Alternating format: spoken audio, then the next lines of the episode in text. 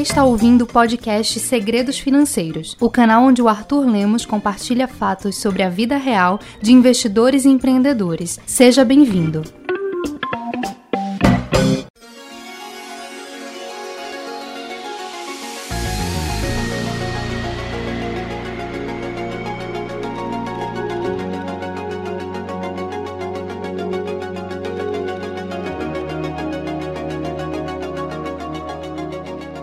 Seja muito bem-vindo e muito bem-vinda a mais uma edição do podcast Segredos Financeiros. Aqui quem fala é o Arthur. É, esse episódio vai ter uma dinâmica bem diferente. Vai ser meio que um, eu conversando com você ao mesmo tempo que eu estou conversando aqui com o Luiz Felipe, com a Lab, né, Lucas e com o Duda.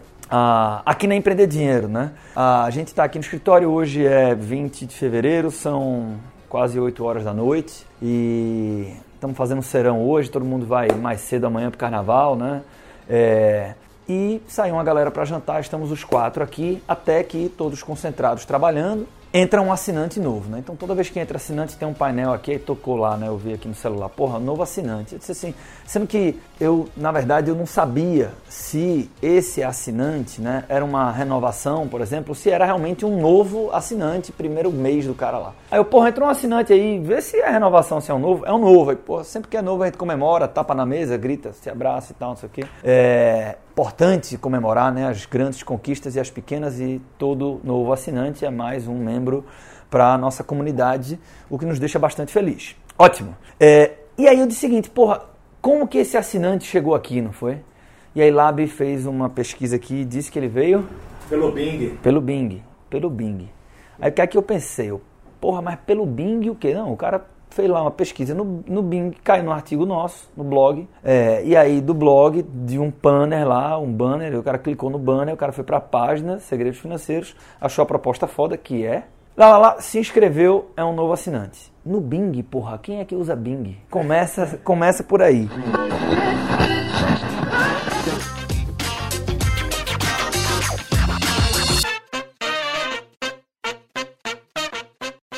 E aí, bicho, inclusive eu falei, vamos, vamos, vamos concentrar aí para ver se a gente vira o rei do Bing.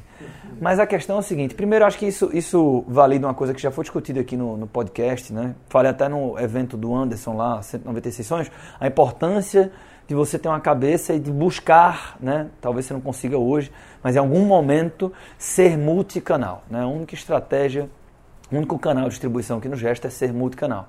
Então é isso, você tem que estar tá anunciando aqui, anunciando acolá, fazendo evento aqui acolá, tentando né, levar a tua mensagem através de vários canais diferentes e enquanto a gente está aqui conversando, tem alguém lendo um artigo lá pelo Bing agora nesse momento provavelmente e se tudo der certo essa pessoa também talvez ela vai se tornar um assinante e isso vai aumentando com o tempo, né? Isso vai melhorando com o tempo. Pois bem, então ah, veja, veja que coisa interessante, né? Porra, esse trabalho, ele é fruto. Eu vou chegar num ponto super importante e que tem muita gente que está aí que eu vou falar mais para o empreendedor, tá? Que se martiriza, porra, não tem um resultado, olha como esse cara aqui do lado é foda. E, do meu ponto de vista, faz isso de forma equivocada, eu vou dizer por quê. É, esse, veja, a gente tem uma base de assinante que ela está crescendo. Vai crescer pra cacete. O que é que os olhos veem? Se você usa Instagram, você me vê no Instagram uma hora ou outra postando uma coisa falando sobre isso. Se você não usa o Instagram, você usa só o podcast, está escutando aqui pelo podcast, você vê o que eu eventualmente falo aqui na assinatura Segredos Financeiros mas tem toda uma combinação de inteligências pensando em como é que a gente faz essa coisa que dá certo. Uma delas, por exemplo, é invisível ao olho nu da maioria das pessoas, que é o trabalho que é, Luiz Felipe e Lucas aqui, por exemplo, conduzem muito bem de SEO. SEO, talvez você não saiba nem que porra é SEO. SEO, eu não sei explicar o que é, que é SEO direito, né? Mas é, o que é que é SEO? Então é Search Engine Optimization, se não me engano, não é isso? É, que é escrever, produzir conteúdo, redigir artigos ah, em um formato e com uma determinada estrutura que o Google consegue ler. Quando você vai lá no Google e digita o seguinte: eu quero ser feliz, eu quero investir dinheiro, dúvida, imposto de renda, tabela, qualquer coisa que você for perguntar para o Google, tem uma tonelada de conteúdo na internet.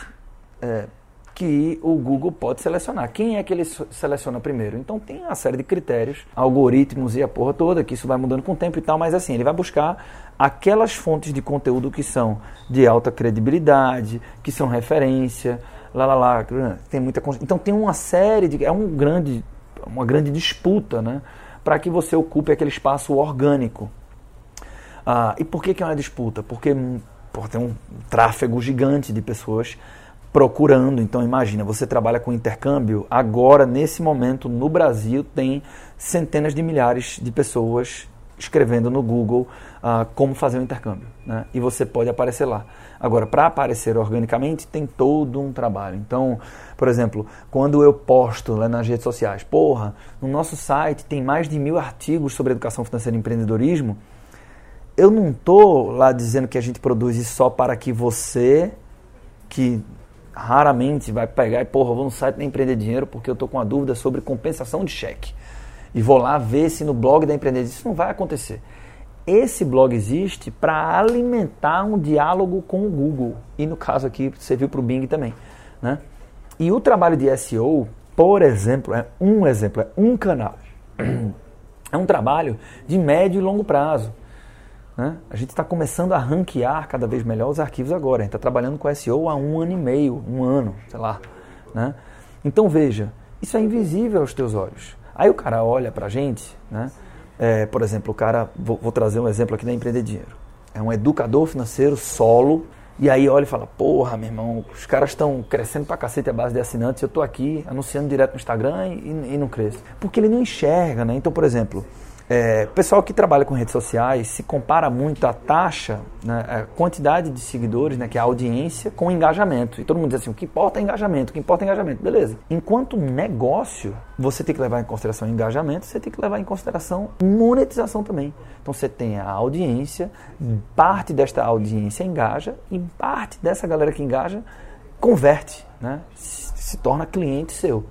Então eu tô careca de conversar com outros influenciadores, com a galera em, em bar, em reunião, em escola de negócios e tal, que começa a falar do assunto. Os caras têm duas, três, quatro, cinco, seis, sete, oito, nove, dez vezes mais audiência e às vezes até mais engajamento do que a gente tem aqui e não consegue uh, monetizar tanto. E ao passo que já conheci gente também que tem menos audiência do que a gente e, e monetiza mais. Né? Então o que é que importa? O que é que importa? O que é que pega? Né? Tudo importa. Mas só que de nada adianta você não ter a, a monetização lá no final do, do, do processo. E aí, por exemplo, uma coisa que é invisível, né? Se você pegar o próprio Instagram, ele é multicanal. Cada frente ali que você tem é um canal de distribuição. O campo dos comentários de outras publicações, de outros perfis é um canal. Live é um canal. Stories é um canal. Destaques é um canal, descrição da sua bio é um canal, sua foto é um canal, Close Friends é um canal, o feed, por aí vai. Né? Então você tem vários canais. Inbox é um canal. Né? Inbox, uma coisa interessante, né? a taxa do open rate do inbox é altíssimo. Né? Para pessoas que não usam o Instagram de forma profissional, se você mandar um direct para essa pessoa, ela vai ler aquela porra. Né? Se você mandar para mim, corre o risco de passar batido. Por mais que a gente olhe isso aqui todos os dias, dependendo se tiver uma campanha ou outra, o volume é tão grande que pode passar batido. Imagina uma pessoa super pop, ela recebe milhares de mensagens por dia, ela não vai conseguir dar conta de ver tudo, mas uma pessoa que usa para fins pessoais o Instagram, o open rate é de 100%. Então imagine o estrago que você não pode fazer de comunicação com a potencial base de clientes num mundo onde as pessoas não olham nada, mas só que o open rate é quase 100% do inbox. Por que, é que eu estou falando tudo isso? Porra, é... então tem gente que é muito boa operando inbox, né? Nem sempre eu, por exemplo, eu nem sempre tenho tempo de trabalhar o inbox. Mas quando eu consigo parar para trabalhar em inbox, né, é, eu nunca metrifiquei isso, mas a impressão que eu tenho é que a conversão é muito boa. Né? Então, e isso, a gente pode estar tá arrebentando na conversão inbox ali, dentro do direct, ninguém está vendo. Você não vê o que acontece no meu direct. Né? Então, entenda, por que, que eu estou falando tudo isso? Eu já vi ah, pessoas dizendo o seguinte: porra, mas é, o Tiago Reis cresceu muito rápido o perfil dele, né? E estou falando do Tiago porque tem abertura para isso, porque a gente tem relacionamento para isso. É, o trabalho que o time do Tiago faz, né, que a Suno faz, de várias coisas, de Quora. Né? Você não sabe nem que porra é Quora. Né? De SEO, que eu dei um exemplo aqui. É violentíssimo. E tudo isso traz tráfego para as redes sociais. Né? Então, um amigo em comum já disse, cara, na época, né, o Thiago ia ter 500 mil seguidores, ele fez o seguinte, porra, na minha leitura, o Thiago deveria ter 80, 100, 120 mil seguidores se fosse só um trabalho de Instagram. Mas como tem toda uma retaguarda por trás, o cara tá voando aí com 500. Aí você não enxerga essa retaguarda, olha pro cara e fala o seguinte: "Ah, porra, mas só que é foda, né? Porque o cara tá aí, ó, como cresceu rápido. E eu tô aqui dando duro, eu sou muito ruim, ele é muito bom. Volta para aquela história que é clichê, eu sei, mas bem, paciência.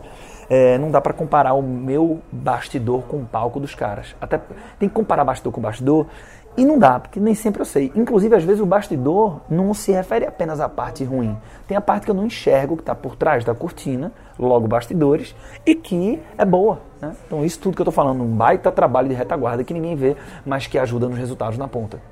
Então, é, tem que ter muito cuidado para não fazer esse tipo de comparação equivocada, né? Já vi muita gente aí falar de, ah, porque canal do YouTube do cara que explodiu e chegou em 300 mil seguidores muito rápido e tal. Eu disse, é, pois é, esse determinado influenciador aqui é, é sócio desse cara, tá?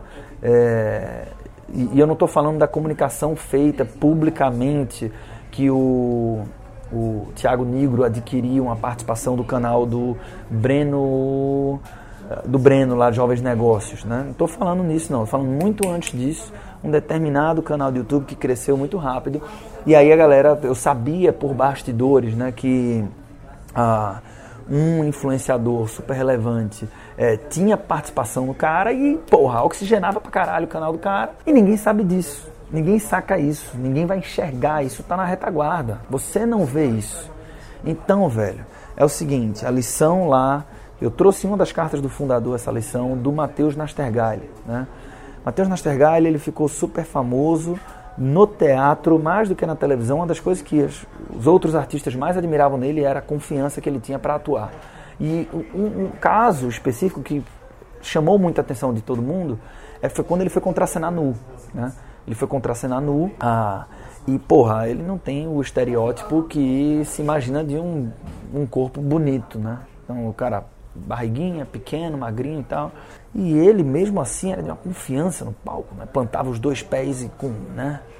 Quando a pessoa está confiante, ela passa isso, né? E aí alguém, alguém questionou ele nesse sentido, pô, mas você não se sente confortável? Porque... Ele, por que eu me sentiria desconfortável? Porque os padrões e tal. Ele disse, cara, isso é a maior bobagem do mundo, está na sua cabeça. Não existe padrão. Como assim padrão? Né? O teatro é a representação do mundo real. E no mundo real não existem padrões. Cada um tem um corpo, né? cada um tem uma história. E quando a gente volta para o empreendedorismo, cada um tem um ritmo, senhoras e senhores. Né? Então, é saudável você olhar para o outro e dizer o seguinte: porra, se esses caras estão fazendo isso, que é 10 vezes mais impactante do que a gente está fazendo, então bora buscar, porra. Bora buscar, bora para frente. Se os caras fazem 10, a gente pode fazer 2. E é do cacete, porque quando eu fizer dois, a gente vai fazer cinco, a gente vai chegar lá. Agora, é, essa comparação, para que ela seja saudável, eu tenho que sempre que lembrar que não importa se o cara está fazendo 10, 20, 30 ou 50 ou zero. O que importa é o meu ritmo. Assim como diria o Mateus, a cada um que tem um corpo, cada um que tem um ritmo. E quando eu entendo que o que importa é o meu ritmo, eu me torno mais confiante. E aí, como eu já trouxe inclusive um minicast, mais confiante eu executo tudo melhor e executando tudo melhor, eu acabo tendo mais resultado. Beleza? Pensa nisso. Eu espero encontrar contigo na próxima quinta-feira aqui, uh, em mais uma edição do podcast Segredos Financeiros. Essa aqui que teve a participação agora não só do Lábio Luiz Felipe Duda, mas só que o Vitor, Thiago, Roberto e Melissa também escutaram um pedaço aqui do podcast. Valeu, turma. Até a próxima quinta.